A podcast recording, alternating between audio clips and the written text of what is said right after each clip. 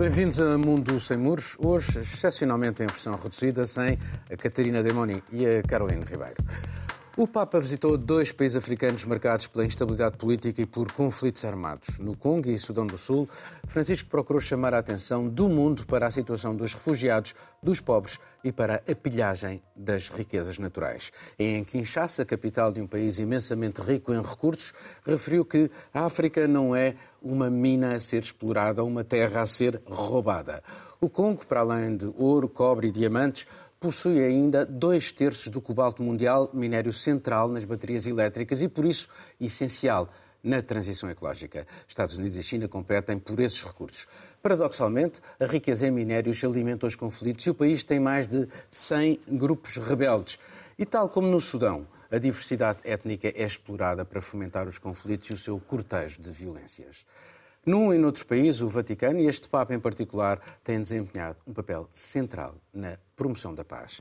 Marcelo, isto é o sinal, mais um, de um Papa menos doutrinário e mais interventivo no mundo, nas Sim. grandes questões, eh, na resolução dos conflitos, na promoção do diálogo? Sim, a, a, a morte de, de, de, Papa Ratzinger, do Papa Emérito, voltou a trazer ao debate esta diferença não é Papa uh, uh, Ratzinger, é o Papa Bento XVI. Sim, sim, sim, não. A morte, digo, digo a morte dele voltou a trazer para o debate esta diferença entre o Papa doutrinário, o teólogo, o, digamos, um, um, homem que esteve sempre atrás também de João Paulo II, que também tinha esta, esta, esta visão mais interventiva na sociedade e que Papa Francisco, de certa forma, recuperou. E, portanto, uh, recuperou também através desta, desta, de, de, desta prática de, das grandes viagens, dos grandes eventos. Uh, se quisermos que, se quisermos, são também eventos mediáticos. Nós estamos a, a assistir aqui em, em, Portugal a um grande debate sobre, sobre a Jornada Mundial da Juventude, que foi precisamente uma invenção de, de, de Papa João Paulo II, um, que, no fundo, reinventou a relação do papado com a comunicação social. Um, e, e, Francisco vem, segue muito esta linha e, e, com, e com estas viagens decide uh, apontar uh, os holofotes para, para dois países que muitas vezes estão fora da periferia, da, das da, preocupações. Da atenção, das preocupações e que, e que atravessam uh, uma fase, enfim, uma fase longa da, da, da sua história uh, extremamente complicada. O Congo é o exemplo, o Congo é, é, talvez um dos países mais... A República Democrática do Congo. É, talvez o Sim, a República com, Democrática do Congo, é, é talvez o país com, com, com que tem que foi um dos, dos, mais simbólicos na descolonização de África e que eh, logo eh, depois caiu eh, numa série de, de, de, guerras internas, primeiro com Mobutu, depois eh, da morte do Mumbai. Depois tem sempre a ver com a exploração da riqueza. O facto de haver riqueza. É um dos países facto... mais ricos da África, e tu recordaste que é, um, é, um, é, uma, é uma zona geográfica fundamental para a transição ecológica, grande, uma das grandes dos grandes paradoxos da transição verde é que eh, os recursos de que precisamos para esta transição verde são muito pouco verdes, a forma como são extraídos são, são muito pouco verdes e, e, e é muito pouco ética a forma como as populações que trabalham eh, nesta, nesta área são, são, são exploradas. Eh, e depois está, está desde sempre eh, no meio de uma série de, de, de cobiças também de, de toda a área geográfica. O, o Ruanda e o Uganda, por exemplo, a rivalidade entre o Ruanda e o Uganda é muito forte também nesta área, onde uma parte, sobretudo o, Nordeste, a região de, de Kivu Norte, eh, praticamente escapou ao controle do, de, de, Kinshasa, do poder central. É uma, é uma área eh, que... Por isso é que o Papa não vai lá. Não vai, não vai a Goma. Aliás, deixa-me recordar que no final de de, de, deste mês, 22 de fevereiro, faz dois anos que o embaixador italiano foi assassinado eh, nessa região. Estava numa viagem que entregava, eh, ia entregar eh, recursos, eh, eh, não estava em serviço, ia entregar às populações locais e foram eh, vítimas de um, de um assalto de um dos das centenas de bandos mais ou menos ligados ao movimento M23, que é um movimento Sim, mais ativo, é o mais, mais ativo. ativo e que tem o apoio precisamente do, do Ruanda. Miguel, eh, este Papa é de facto eh, um, está a deixar um cunho diferente. É como se uh, fosse uma espécie de Nações Unidas. E eu estou-me a lembrar daquele momento em que ele, no Vaticano, se ajoelha perante dois dirigentes sudaneses, apela, faz um apelo de joelhos para que eles façam um compromisso e no ano seguinte eles fazem um compromisso. Apesar do Sudão do Sul continuar a ter grandes problemas, esses dois antagonistas hoje estão no governo da Unidade Nacional. É, hum, é, importante olhar para a Igreja e para o Papa e, de facto, a, a minha opinião divide-se entre o incumbente, o Papa que, eh, Francisco, e, e, a Igreja. E talvez só para eh, lembrar que a ausência das nossas colegas, duas mulheres, não é uma homenagem ao Vaticano que nós fazemos. De todo, de todo. Se isto fosse, uma, se isto fosse um, uma reunião no Vaticano, de fosse a que nível fosse, as mulheres estavam ausentes. Não é um e esse conclave, é um problema. É um conclave. E esse é um problema. Não, fosse qual fosse o nível, mesmo que fosse nas paróquias a discutir a política da paróquia, as mulheres estão ausentes. E esse é um problema, não quer dizer que nós nos transformemos agora, elas são muito importantes para, para a análise, mas também para evitar que nós os três nos transformemos em três warlords e comecemos a guerrear uns com os outros, que as mulheres trazem isso também. É isso que a Igreja, infelizmente, não vê, o Papa Francisco vê, apesar de muitas vezes não o poder dizer. E quanto aos warlords, vamos para a República Democrática do Congo e, e parece muito Miguel, importante... como elas não estão, hoje podemos ser mais, uh, falar um bocadinho mais. Lembras-te numa viagem Eu ia começar agora, fez... começar agora a dizer o que queria dizer, Paulo. Ah, ok. Pronto, não nos transformemos não, em warlords. É... Isto foi só uma, uma, uma, pequena introdução. E eu queria chegar a isto, é que a Igreja tem este papel muito importante e nós não podemos esquecer que, em parte, a razão pela qual a República Democrática do Congo está como está é que, se nós pensarmos sobre o número de habitantes daquele país, tem quase 100 milhões de habitantes. É um país interior, tem um vaga anexo, uma vaga eh, acesso ao, mar, mas é um país sobretudo interior e é um país com uma população brutal num continente cuja população irá quase duplicar até 2050. Nós já temos os problemas que temos em África agora, com 1,3 mil milhões de habitantes, e a previsão é que até 2050 a África tenha 2,5 mil milhões de habitantes. E nós podemos ver que os problemas a que assistimos em todos os países africanos, praticamente, salvo raríssimas exceções, decorrem também da crise climática e desta explosão demográfica pela qual a Igreja Católica, é aí que eu queria chegar, tem uma grande responsabilidade. Em 1968, e permanece a encíclica vigente na doutrina, a, encíclica Humanitate Vitae estabeleceu foi uma espécie de uma resposta à pílula contraceptiva, que tinha sido inventada pouco antes, e esta encíclica estabelece que todo e qualquer meio de, eh, para evitar uma gravidez é estritamente proibido pela Igreja. A Igreja não permite, não autoriza, e isso tem levado a estas. São países eminentemente católicos, maioritariamente católicos. Evitar as gravidezes. O presidente da República Democrática do Congo tem cinco filhos. E é uma das pessoas e está abaixo da média de natalidade. E vemos que é, isto não é controlável e a Igreja tem um papel muito para além daquilo que o Papa está a fazer. Além da paz agora, devia ter começado em 68 e, e de facto este Papa fez algumas tentativas. Hum, eh, ele fez depois uma encíclica que é a Amores Letizia, que é de há dois anos, em que o Papa, este Papa, de repente admite que haja um controle de natalidade também com recurso às pílulas contraceptivas, se for necessário, e aos preservativos, em que o Papa diz é uma decisão sábia dentro do casal. Mas a, a, a, ideia de muitos responsáveis no Vaticano continua a ser que aquela primeira encíclica de 68 é dotada de infalibilitas docendo, indocendo ou seja, logo é doutrina intransponível. Agora... E temos aí a responsabilidade da Igreja. E agora eh, vou-te colocar a questão que queria colocar, que é, é que ele já falou, falou no passado, que, que admite de facto um cisma na Igreja.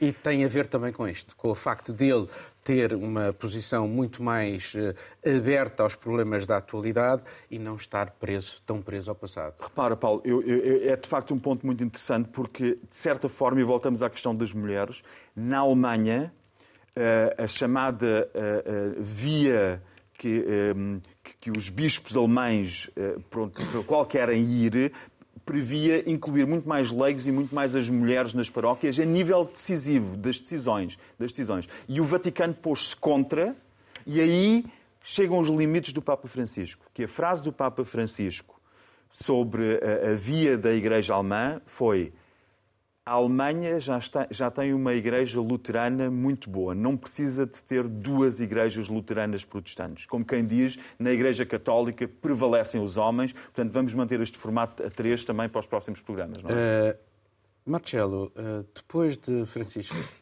vai haver um depois de Francisco. Achas que a Igreja vai conseguir encontrar alguém que consiga sintetizar estas duas correntes, mais conservadora, mais progressista?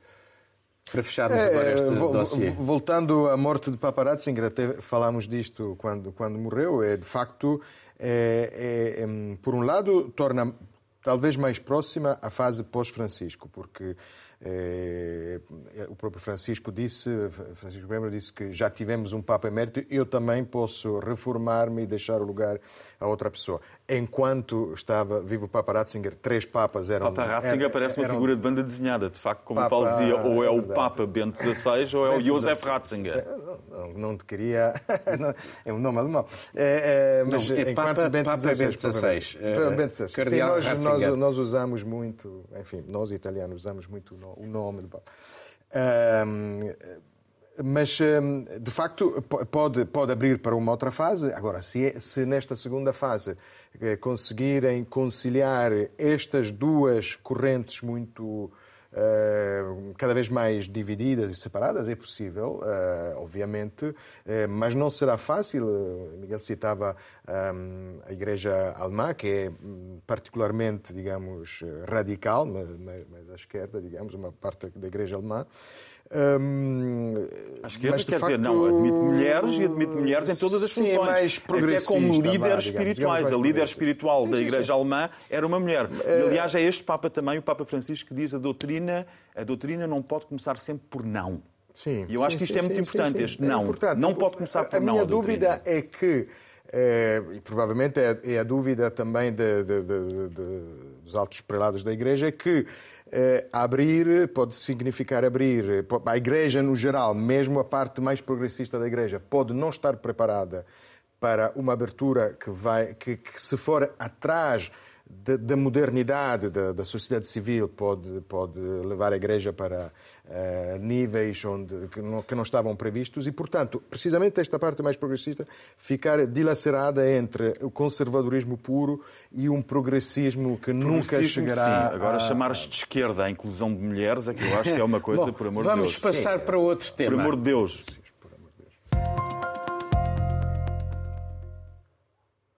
Apesar da guerra, vários altos dirigentes da União Europeia deslocaram-se a Kiev. Von der Leyen, Charles Michel e diversos comissários quiseram mostrar o seu apoio à Ucrânia, reavivar a sua candidatura ao Clube Europeu.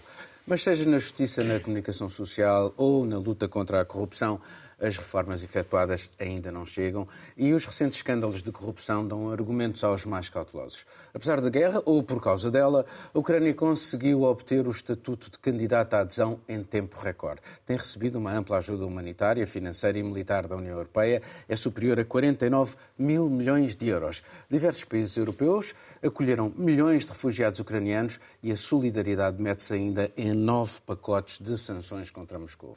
Esta primeira cimeira Ucrânia-União Europeia visa integrá-la ainda mais no mercado europeu, facilitar as suas exportações e as receitas que delas decorrem. Miguel, eu vou começar por ti porque uh, não se devia. O, o Primeiro-Ministro da Ucrânia diz que a Ucrânia pode entrar dentro de dois anos. Uh, não seria mais sensato isto é a minha questão, dizer, primeiro, tem que haver um processo de paz, tem que haver um acordo de paz e só depois é que a Ucrânia pode entrar. Porquê? Porque há uma cláusula no Tratado de Lisboa que obriga a defesa mútua em caso de agressão. E se, neste caso, eh, a agressão russa continuar, significa que os países da União Europeia terão que ir ajudar militarmente eh, a Ucrânia. E por via disso, como a grande parte deles pertence à NATO, a NATO entra em guerra com a Rússia.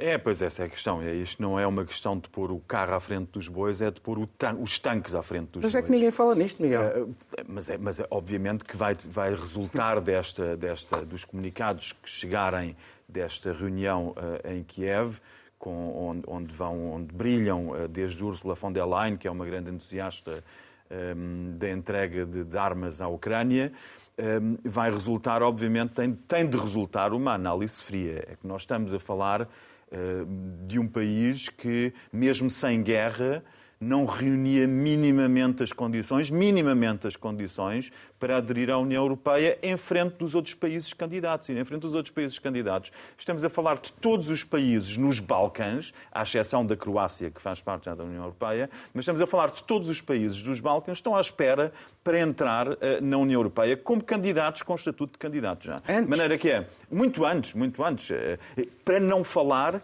do que a União Europeia teria, mas isto, enfim, é fazer uma história especulativa, o que a União Europeia teria evitado se tivesse integrado a Turquia, que faz parte da NATO, estamos na NATO, a Turquia que faz parte da NATO, há 30 anos que uh, quer entrar na União Europeia e foi de tal forma dito, sempre sistematicamente que não, que a Turquia teve que procurar um outro território onde desenvolver a sua identidade. Não foi, Ou seja, foi, um foi país... Sarkozy e Merkel que, de uma forma muito mais perentória, lhes fecharam a porta. Fecharam a porta, mas foi todos fecharam a porta, todos, particularmente Sarkozy e Merkel, mas todos fecharam a porta numa fase em que até Erdogan, que veio, que vinha da presidência da Câmara de Istambul, tinha um discurso perfeitamente pró-europeu de adesão à Europa. Esse teria sido o grande sucesso de Erdogan se ele tivesse posto a Turquia na Europa, na União Europeia, já está na Europa, a parte de, de Istambul, eh, mas esse teria sido o grande sucesso político de, de Erdogan, nunca o pôde fazer bem, foi um erro crasso a forma como a Turquia Aliás, foi tratada. Miguel, o Erdogan, a deriva autocrática também resulta daí. daí. Resulta daí. Portanto, esse erro assumido,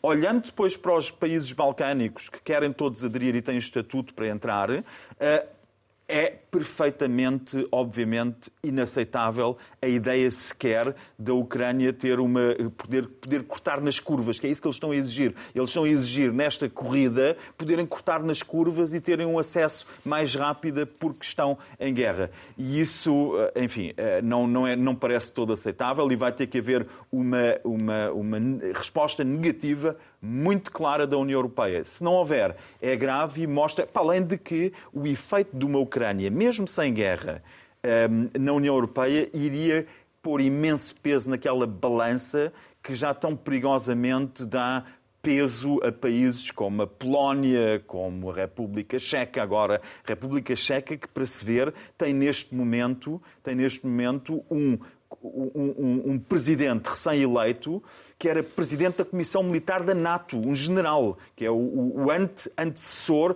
do atual Rob Bauer, presidente da Comissão da NATO. Portanto, estes países estão-se a armar de uma forma tal que a Ucrânia na União Europeia seria uh, catastrófico. Uh, Macron propôs, uh, uh, ano passado, um, uma espécie de uma antecâmara para os países, portanto, não, nem era o acordo de associação, como por exemplo tem a Turquia, uh, é, é, ali um. Uma, um espaço, um, espaço de, novo de discussão, uh, que se calhar fazia sentido, mas de repente isso foi posto de lado, não é? Não faria mais mas é, sentido. É, mas, é, mas eu acho que. Ou, ou, ninguém tem coragem de dizer à Ucrânia claramente que vai levar muito tempo. Uh... Mas eu acho que isto está implícito. Eu não acredito que, que, que a Ucrânia entre, entre na União Europeia nos próximos dois anos, ou que chega a entrar na União Europeia eh, antes ainda de, Normalmente de assinar... são, eh, a média são 10 anos. Surpreendentemente, ou talvez anos. não, os norte-americanos queriam que a Ucrânia entrasse. Ah, Miguel, Perguntemos porquê. Finalmente temos uma divergência ideológica sobre este tema já há muito tempo, senão interrompes-me sobre o Papa Ratzinger, como é que se pronuncia. não, eu, tu, é, obviamente, tu falaste muitas vezes sobre o tema, para ti a Ucrânia não deve entrar, não... mas é, é tudo isto, esta é, acho que é a quarta missão da von der Leyen em Kiev, demonstra que há um que, que, que Bruxelas, que a Comissão estão muito empenhadas e é um, um gesto mais uma vez simbólico, mas também de diálogo importante, por exemplo, sobre a corrupção na, na Ucrânia. Houve escândalos recentes e, portanto, a Ucrânia sabe muito Esta bem... Esta semana voltou a haver uh, isso, esse, esse, esse, processo continuou. Mas a Ucrânia sabe muito bem qual é o caderno de encargos. Sabe muito bem qual é o caderno de encargos, portanto, não, não, não há dúvidas sobre isto. Aliás, eu, eu não acredito. Agora, também não, não há nenhuma regra que, que, que estabeleça que, que a Ucrânia vai ter que entrar depois da Sérvia, por exemplo existem. É claro que esta situação na Ucrânia acelerou uh, o reconhecimento do estatuto de candidato à União Europeia, uh, mas não vai, mas obviamente, acelerar deixa colocar a, a questão que eu coloquei ao Miguel. A, União, a Ucrânia pode entrar na União Europeia considerando, não. considerando sem um processo de paz? Eh, não, não pode. Não pode. Eu, sim, eh, percebi que, a pergunta era esta. Não, obviamente não pode. É por isso que eu não acredito. Acredito mais no, no valor simbólico do gesto, mas obviamente não pode entrar. Em relação a outra questão que, que o Miguel levantava, que era a questão do, do equilíbrio europeu, não é? Porque com, com, uma Ucrânia na União Europeia, já estamos a assistir a isto agora, temos um, um, um digamos, um, um, eixo central que, que se desloca cada vez mais para leste. Bem, este é um risco, era uma das razões. Com a Turquia também. Um risco, entre aspas. Com a seja, Turquia também. Com a Turquia, mas enfim, a Turquia neste momento está numa situação. Sim, mas se a, se a Turquia, eh, como candidata, se, se, o processo pudesse ser sim, reativado, sim, digamos mas assim. Mesmo, agora será mais difícil. Mesmo independente de, independentemente da Turquia, temos o, o, o, o Bloco de Leste, o antigo Bloco de Pacto de Varsóvia, ou seja, temos um peso eh, cada vez maior de, de, países como a Polónia. E eu disse um risco, eh, enfim, não é um risco, ou seja, eh, o facto de termos que recentrar o equilíbrio do, do, dos países europeus não me parece, não me parece particularmente escandaloso, ou seja, andamos, quando, quando não convém a Portugal, queixamos-nos do eixo Berlim-Paris... Deixa-me, permite-me, desde que não se ponham em causa aquilo que são os fundamentos. Não, obviamente, obviamente, A questão do Estado de Direito, certeza. Que uh, continuamos aqui a, a debater e com, que... Com certeza absoluta, mas é isso. É, portanto, as grandes dúvidas, ainda antes da invasão de, da Rússia, e uma das razões pelas quais a, a, Europa tinha, teve até o fim, até a invasão, até 24 de fevereiro do ano passado, teve uma atitude muito mais dialogante com, com Moscou e, e, e, tentou manter a Ucrânia mais afastada. Foi, era precisamente por isso, porque a entrada da Ucrânia, falava-se já na altura, o que, que implicaria, por exemplo, para a política agrícola comum, não é? Um país tão grande, um celeiro tão grande, que por, por outro lado seria uma grande, uma grande riqueza, um grande, um grande recurso, mas com enormes problemas. Estes problemas eh, continuam e vão continuar mas, também depois, mas não me parece escandaloso aceitar a ideia de, de, de, uma Ucrânia hoje cada vez mais, não é? Mais próxima da Europa. Mas, mas a questão, eu acho que a questão não é só a discussão em si, é também a forma como a Ucrânia se posiciona. E as exigências da Ucrânia neste contexto mostram que a Ucrânia, eh, eh, as exigências crescentes, está, a Ucrânia é uma, está, de certa forma mais papista que o Papa. Mas, porque o Papa Ratzinger, a tua pronúncia estava excelente. A questão é que não existe Papa Ratzinger. Mas só para dizer, existe, esta, existe. Esta, esta exigência da Ucrânia de. Porque é uma exigência e apresenta tudo Uh, uh, neste contexto de guerra, puseres, como exigência. Mas como exigência. no lugar dele, ele, é o papel que ele tem que fazer. As exigências são exigências. É o papel, mas tem que haver uma razoabilidade. Nós nunca vimos. Nós vimos como é que, por exemplo, a Turquia reagiu às portas fechadas na União Europeia, vimos as consequências que teve e sabemos que o discurso da Turquia nunca foi um discurso de exigência e, se calhar, talvez por uma certa cultura mediterrânica que, que eu acho que, que a Turquia partilha mais connosco do que propriamente do leste da Europa. A Turquia é muito mais um país mediterrâneo, tem muito mais em comum com a Espanha, com a Itália e com Portugal do que a, a Ucrânia mas ou a Finlândia. Mas estas coisas não são ligadas apenas à cultura, à comida ou ao folclore? É, seja, sobretudo, não, sobretudo Bom, cultura. Não, não, então, são, são, é são, são, princípios, são, são, princípios, são princípios. Vamos continuar na questão europeia, porque também é um assunto que, que não se falou uhum. muito e eu acho que é, é importante referi-lo. Uh, vamos passar para um outro tema que está relacionado com isto. Há 30 anos começou a ser possível a livre circulação de bens, serviços, pessoas e capitais entre os países da União Europeia. Era o começo do mercado único europeu. Traduziu-se, nestas últimas décadas, em benefícios indiscutíveis, particularmente para as grandes empresas. Mas foi uma espada de dois gumes. Alguns pequenos e médios negócios acabaram esmagados por uma concorrência mais intensa e se houve mais convergência económica, não houve nos modelos sociais ou fiscais. É certo que os consumidores europeus foram beneficiados, os produtos tornaram-se mais acessíveis e mais baratos, mas houve reveses, o processo de desindustrialização do sul da Europa intensificou-se, algumas periferias ficaram mais despovoadas. Isto sem que os fundos estruturais compensassem esses efeitos. Quanto à livre circulação de pessoas, se ela permitiu desde então a procura de melhores empregos noutras paragens, o reverso trouxe escassez de técnicos qualificados em alguns países e, muito particularmente, na área da saúde, como agora vemos. É certo que somos mais a Europa desde então, mas provavelmente ainda a discutimos pouco. Miguel, discutimos pouco. Discutimos muito pouco e, e temos de, de, ver, tentar uh, ter um plano global, uma perspectiva global destes 30 anos. E estes 30 anos trouxeram um, inúmeras coisas absolutamente fantásticas, portanto, gostava de salvar isso. O saldo. Uh, qual é o saldo. saldo. que tu fazes? É positivo? O saldo, não, mas o saldo eh, joga-se em vários tabuleiros. Há um saldo no tabuleiro muito grande, que é uma, uma perspectiva meta, que é.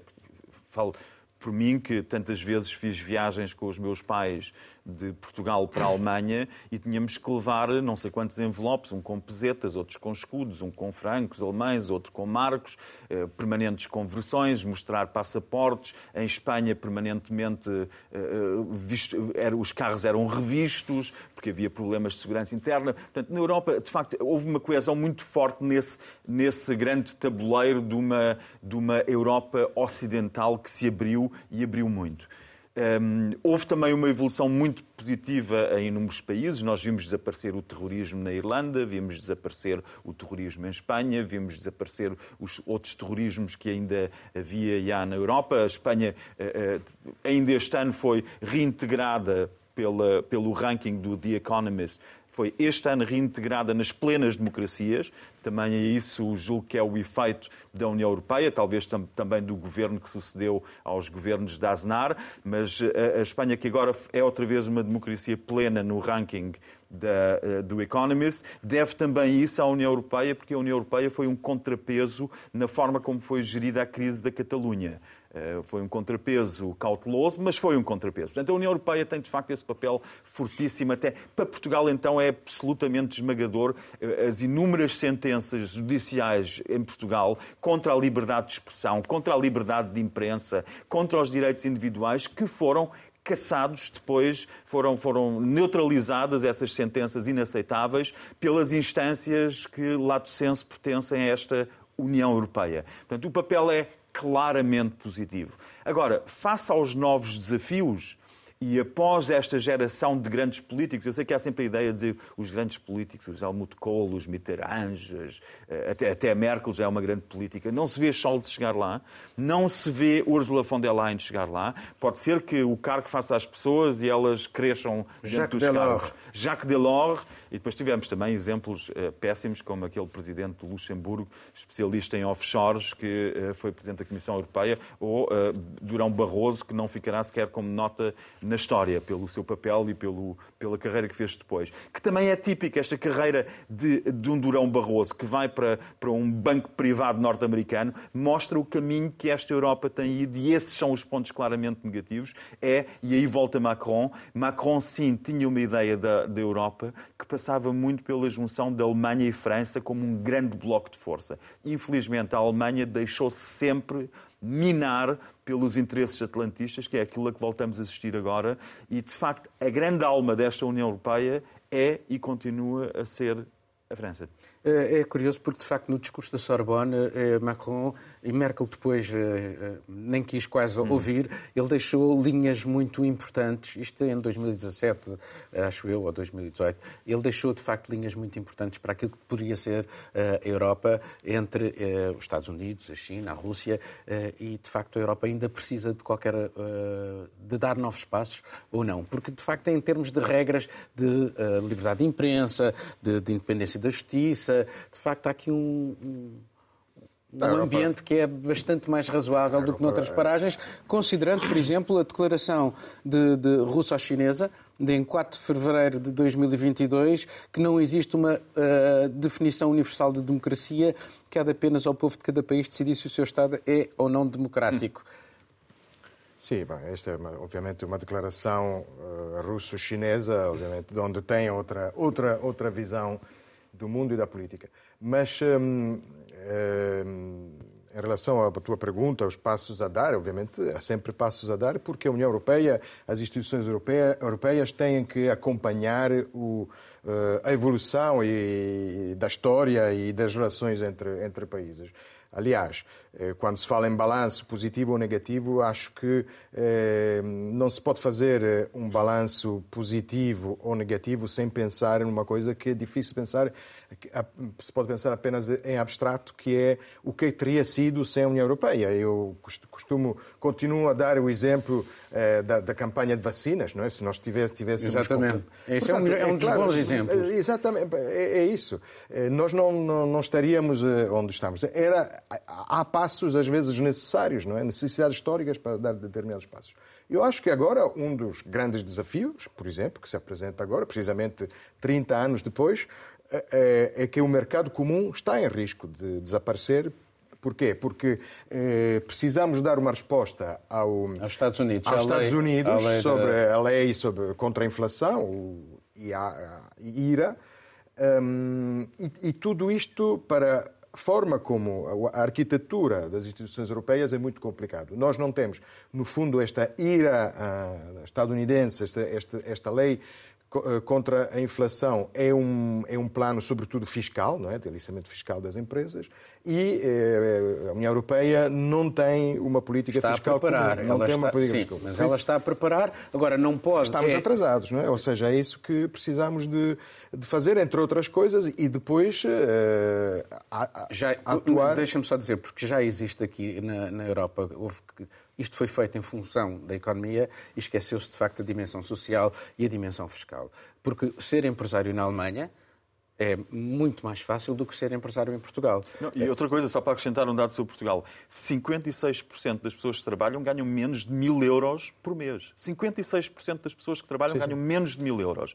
E isto é gravíssimo que se compararmos com outros países, de maneira que a é- liberdade, a liberdade de, de, movimento das pessoas fará com que as pessoas que ganham menos de mil euros em Portugal, sobretudo aqueles que nos fazem mais falta, é aí que notamos, vão para outros países Pronto. trabalhar. Isso não é aceitável. Lá está, lá está a tal harmonização que uh, provavelmente ainda é necessária. Sim, mas a harmonização dos salários é, parece-me ainda mais distante. Mas o problema aqui, eu não, não concordo muito sobre esta, esta ideia de de que eh, a famosa fuga de cérebros. Eh, recentemente saiu. Não é cérebros, é mão de obra, é pessoas que trabalham e tudo. Que Mas há, há uma troca, há uma circulação. E nós temos que. Não, não. A, a, estou a falar de enfermeiros, estou a falar de médicos. Tu, tu, tens, tu tens alguns nós temos, países, mas isso Pedreiros, ladrilhadores, canalizadores. Não mas, esse é um, não, mas esse é um ponto de vista, ah. é uma visão. Saiu recentemente, por acaso achei interessante, uma entrevista saiu no público com uma economista, Carla Batista, professora da da Nova, que dizia assim: não é uma fuga, é uma circulação de cérebros, de mão de obra, de mãos, de pernas, do que quiser. É, sai, mas é, sai o trabalho, mas existe, chegam os reformados. É essa a circulação. Mas existe uma circulação também sobre os reformados. É, é tudo uma questão, eh, Miguel, ou também uma questão de narrativa, porque quando nós falamos da Europa nesta forma, saem os cérebros, entram os reformados, parece sempre que eh, a Europa é que nos está a dever qualquer coisa. Mas atenção, porque a fuga... Que somos a Flórida da Europa, não, não, é Sim, mas atenção, mas é bom também uh, o ponto de vista, porque a fuga de reformados, por exemplo, que vem para aqui, cria enormes problemas à, à segurança social dos, dos, outros países. Portanto, isso foi um gesto, uma política mais espertinha do lado de Portugal para atrair estas pessoas. Problema Se nós aos outros países serem os reformados? Claro, porque, porque, porque estes Miguel, não pesa nada no PIB deles gastarem a, Miguel, reforma aqui. Miguel, a não, reforma, não pesa Miguel, nada. Não pesa a reforma nada. Portugal é, paga, é muito pequeno. Miguel, Miguel, a reforma é paga Pelas, não, isso pelas... não tem relevância Miguel, económica. Fala com a professora da Nova, isso não tem relevância. Miguel, Olha, o que não, parece não, mais grave, deixa-me só dizer não, uma coisa. Não, não, não, Miguel, parece desculpa, mais grave, a reforma é paga, parece é, mais paga grave, pelos países bruta prova... e é gasta aqui. Ah, é enorme, isso, é isso não tem peso. Isso não tem peso no PIB alemão. Ah, tá bem. Marcelo, isso não tem peso. O que eu acho mais grave, olha, o que eu acho mais grave é que estamos aqui com estas technicalities. O que eu acho mais grave é que nesta Europa, e passado 30 anos, continuamos a não ter, e isso sim é um potencial terrível para o futuro, sobretudo para um futuro alargamento, nós não ultrapassámos as grandes hostilidades entre a União Europeia. Volta meia volta de flagram entre uma França e uma Itália, e entre a Alemanha e a Polónia a situação é terrível. Viu-se com esta história dos Leopard, quando Mateusz Morawiecki, o chefe do governo polaco, eh, desautorizou sempre que pôde a Alemanha, continuam a pedir reparações de guerra que a Alemanha se recusa a dar, há ameaças permanentes, portanto, o desequilíbrio. Só nos falta a Alemanha invadir a Polónia não, agora. Não, não falta. Não, é essa perspectiva polaca. Bom, a Polónia continua a achar que está entre dois é, blocos hostis. Isto é a prova que, de facto, devíamos discutir mais Sim, a Europa mas é, e discutimos pouco a Europa. Mas vamos passar agora vamos para passar. outra geografia. Um, um último tema.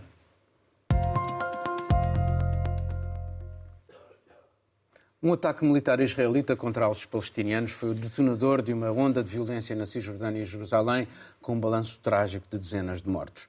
O novo governo israelita, com as marcas de extrema-direita, parece determinado em lançar um ataque ao Estado de Direito e em concretizar a anexação de grande parte do território palestiniano que ocupa militarmente desde 1967.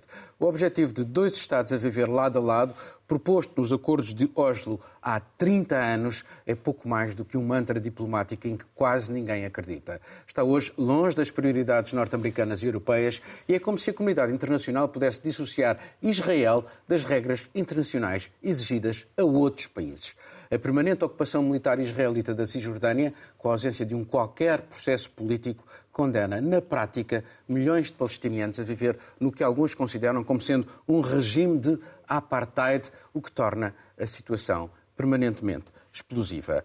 Miguel, não há aqui dois pesos e duas medidas quando pensamos, por exemplo, na forma como se reage a um outro país que invadiu, ocupou e anexou territórios. Eu estou a falar da Rússia. Pois, oh, Paulo, só posso concordar da forma como colocas a questão, só posso concordar que há dois pesos e duas medidas. Eu acho que há uma grande diferença, é que enquanto os russos, eh, na sua guerra de invasão e na sua agressão à Ucrânia, tinham ainda o pretexto, o pretexto de ir defender populações russas residentes na Ucrânia, eu acho o caso de Israel mais flagrante, porque mandaram os civis para territórios que deveriam pertencer à Palestina dentro da solução prevista para aquela zona, para, para, para a Palestina e para, para Israel, mandam em massa civis lá para dentro, sempre com o apoio militar presente e é um poder militar esmagador que Israel tem graças ao fornecimento e às tecnologias eh, de que dispõe e que fazem de facto com que isto seja uma, eh, uma luta de David Golias com, sem o desfecho bíblico porque a, a, a Palestina não tem a menor hipótese militar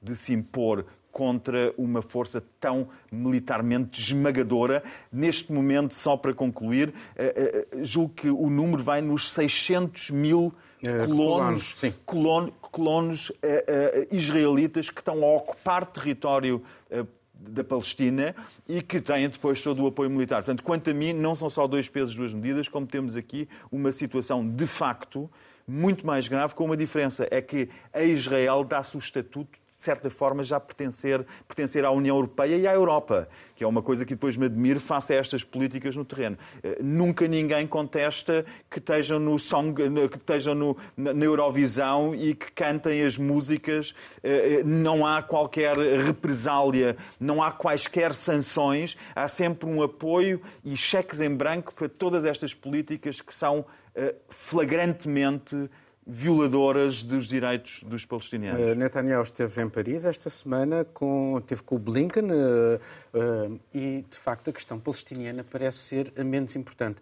A questão do foi Estado um cobarde. de Direito... Blinken foi um cobarde, porque quando estava com Netanyahu quis agradar ao seu anfitrião e só quando teve depois uh, com o presidente palestiniano Mahmoud Hamas, é que resolveu criticar uh, Israel. Foi cobarde, não soube pôr os pontos nos is quando devia ter posto, e é mais um secretário de Estado, um ministro dos negócios estrangeiros norte-americano que não vai levar, depois do plano brilhante de Donald Trump, que só deu força à posição radical de Israel, depois do plano brilhante de Trump para resolver aquilo de uma vez por todas, como grande negociador que se achava, agora temos outra vez os pusilânimes. São pusilânimes. Mas, mas é, é, curioso, Miguel, como quer à esquerda, quer à direita, e apesar deste governo ser um governo de centro-direita, o homem mais à esquerda é o Netanyahu, que é uma coisa paradoxal, uh, mas a esquerda também, uh, e eu lembro-me do Benny Gantz, uh, que fazia parte daquela centro-esquerda, digamos assim, eles também achavam que o plano de Trump tinha ali algumas coisas, pois achavam, por... virtudes. Agora, é preciso dar cidadania aos palestinianos. É... E eles, se eles não podem dar.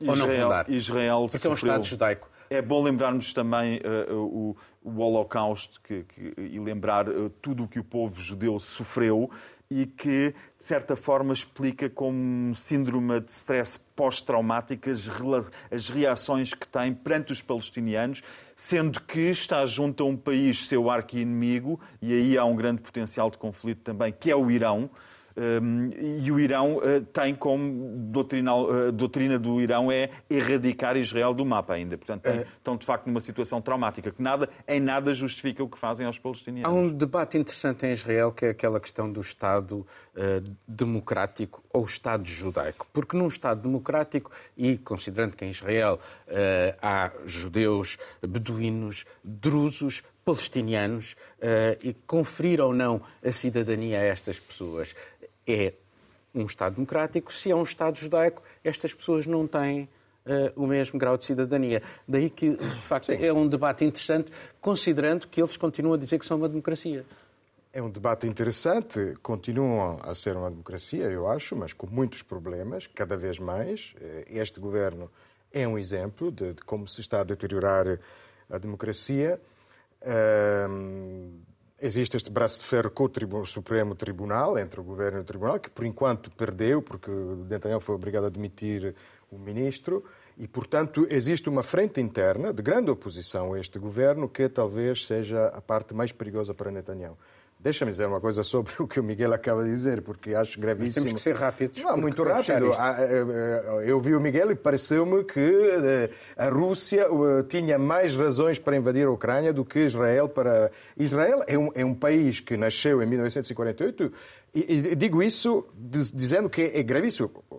A grande mina dos acordos de Oslo foi, de Oslo foi o aumento dos colonados. Foi um erro gravíssimo e imperdoável. Portanto, é, é, é imperdoável tudo o que fazem, ou quase tudo o que fazem, por exemplo, esta coisa também de demolir as casas nos territórios ocupados, Sim, as casas dos... é, é, é, é inaceitável, é condenável, é inaceitável, porque, isso para ser claro, mas é, Israel foi atacado desde o princípio, ou seja, Sim, se, é se, nós aceitamos... Mas, mas, não, não, mas é só não. para dizer o que o, que Miguel é que disse. se os colonos forem atacados não, não, não, Miguel, mas o que disseste é gravíssimo. O, o que disseste é gravíssimo. Qual é a, parte a Rússia ainda tinha razão de defender... Não disse nada que tinha razão, tinha pretexto. Eu disse o pretexto. Pretexto não é razão. Ah, bom, ainda não é razão. bem. Não, tens que ouvir. A semântica é importante. Eu disse ainda pretexto. Bem, mas não, o tens que ouvir. O pretexto é inaceitável. Não, não, não mudes as palavras. Eu disse pretexto, não disse razão. é inaceitável, Miguel. Eu disse pretexto, não disse razão, a situação, A situação, só para responder a tua Não mudes as palavras. Não alteres o que as pessoas dizem. Uh, só para responder a tua primeira o apoio que nós damos à Ucrânia é precisamente para evitar que territórios ocupados na Ucrânia se, tornem gigantescas, se tornem gigantescas Gazas no meio da Europa. Porque o problema de, de Israel neste momento é que numa das suas guerras, ocupou territórios, porque estava a ser cercado por países árabes hostis, árabes hostis, e agora não consegue gerir os territórios. E a situação de Gaza, é isso, eles tiveram, no fundo, no final, que retirar-se. Em Gaza houve, de facto, uma guerra civil entre, eh, entre a autoridade palestiniana e, e Hamas. Deixa-me dizer-te uma coisa, porque não uma, faz parte do um... imaginário daquilo que é a, eh, a direita israelita, do, do, do, pensamento do Lev Jabotinsky, eh, que é um, era um grande pensador da direita, israelita da, da, da, ideia do grande Israel. E o grande Israel envolve precisamente aquelas zonas aquelas que eles, zonas, que eles chamam mas, mas a Judeia isto, e a Samaria. Tudo isto, dois Estados, tudo isto torna-se ainda não. mais grave. E a solução dos Bom, dois Estados, infelizmente, dos acordos de Oslo, vamos passar para o final. Bom, chegamos à altura, tens que ser muito rápido, os dois têm que ser muito Será? rápidos, mas mesmo muito, muito rápidos, rápido, para a, escolherem um tema. A propósito de, de, de, crises que depois ficam esquecidas na, na comunicação social, é, a 1 de fevereiro fez. É, passaram dois anos desde o golpe de Estado em Myanmar, eh, um golpe militar, eh, eh, milhares de mortos. Aconteceu na véspera da tomada de posse do novo Parlamento. Aung San Suu Kyi tinha ganho nitidamente as eleições e Min Aung Hlaing, este chefe de Estado-Maior do, do, Exército, fez um golpe e precisamente no 1 de fevereiro, neste 1 de fevereiro passado, eh, prorrogou durante, para mais seis, seis meses, meses, mais um uh, uh, estado de emergência. Uh, em princípio, há eleições previstas em agosto. A democracia segue dentro de momento. De, dentro de um mês, exatamente. Miguel. Bem, eu queria destacar aquele casal, jovem casal, que nas redes sociais dançou em frente a um monumento no Irão e que foram condenados dois jovens um, não casados, apaixonados, claramente, que dançavam em frente a um monumento e foram condenados a cinco anos de prisão cada. E isto, eu estava a ver aquilo e lembrava-me de Leonardo. 10, Miguel. Cinco cada um. Foi corrigido, entretanto. Não sei okay. se, o, se, o, Irão baixou a pena, mas o próprio Irão comunicou que eram só cinco, cinco anos, anos, de prisão terem por terem dançado. É, uma, é terem dançado. E eu, isto remete-me para Leonard Cohen e para aquela. Não pude deixar quando vi aquele casal a dançar. A música não era essa, que é o Dance Me Through the Panic. Dance Me to the End of Love, e, e, esse casal é condenado a uma pena de prisão por dançar contra o pânico, que é o que diz a letra de Cohen, e por dançar até ao fim do amor, que espero que continue para este casal e que um dia sejam libertos. E assim chegamos ao fim deste programa. Voltamos dentro de uma semana. Tenha dias felizes.